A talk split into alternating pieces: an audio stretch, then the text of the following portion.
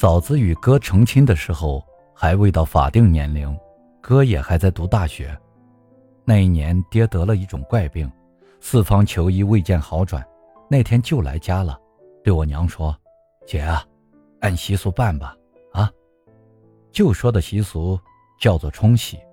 家中有人病危时，企图通过办喜事来驱除病魔，以求转危为安。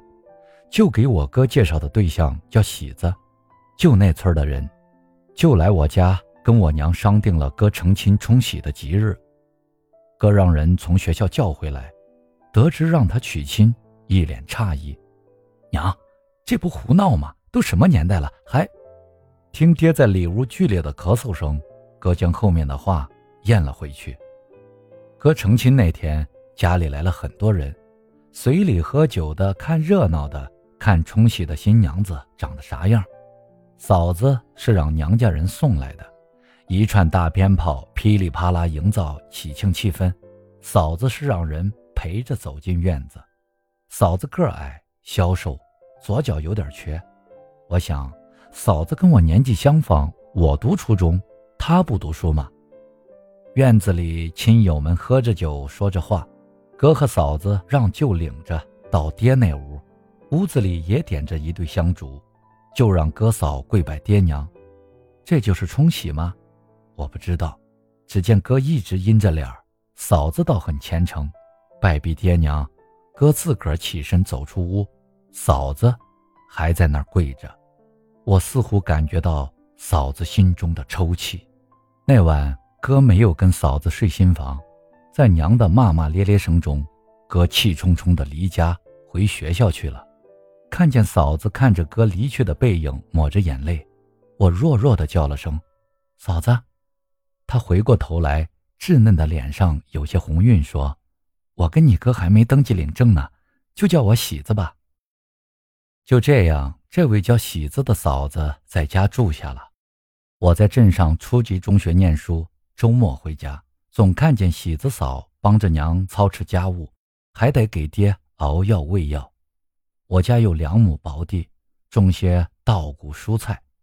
爹病倒之后，是娘在操劳，嫂子来了，多了一个帮手。我看见嫂子消瘦的身子骨，还瘸着腿，真不明白她咋的就这般能耐。那天我回家，看见嫂子端了一盆温水去给爹擦身子，我说：“嫂子，让我来吧。”嫂子说：“做子女的就该尽孝道，你哥不在家。”我该替他伺候爹娘呢，嫂子这话让我刮目相看。爹风烛残年的熬了三年，哥大学毕业了，喜子也到了法定婚龄，娘让哥赶紧回家补办婚姻登记。这回哥不再找托辞，回家后与嫂子去了民政局补办结婚证。自此，哥嫂才算成亲了。爹在哥嫂有了儿子后安详的去世了。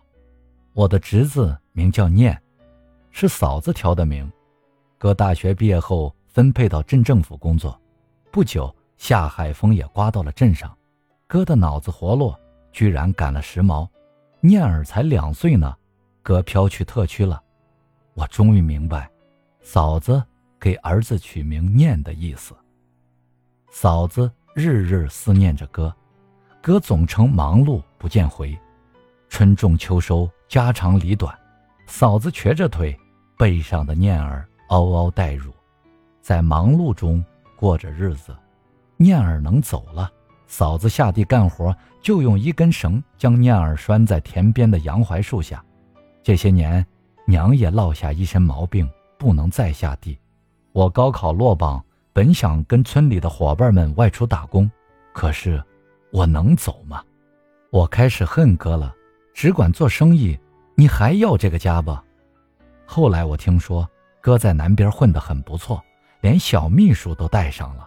我对嫂子说：“嫂子，我刘家打理地里的活，你带着念儿南下找我哥去吧。哥不想你，还不想他儿子吗？”听到这话，嫂子的眼眶衔着泪水。她说：“你哥不是工作忙，能不回家吗？”那天哥真回家了，开小车回来的。一个打扮的华丽花哨的女子挽着哥的手臂走进院门，嫂子看见那个女人挺着大肚子，硬是愣住了。念儿扯扯娘的衣袖问：“她是谁？”嫂子欲言又止。我搀着娘迎过去：“哥回来了，你这是？”哥没搭理我，对着娘扑通跪下：“娘，就让我跟喜子离婚吧。您看，她也怀上了。”娘看一眼那怀孕的女子，晕厥过去。嫂子过来扶稳了娘，斩钉截铁地说：“既然这样，离吧。”上民政局办完手续，看着开车离去的哥，嫂子长叹了一口气，对我说：“小秋，咱也进城打工吧，带上娘和念儿，咱一家也靠双手勤劳致富，将来给咱娘、给念儿在城里买一套新房。”我惊诧，嫂子咋变得坚强了？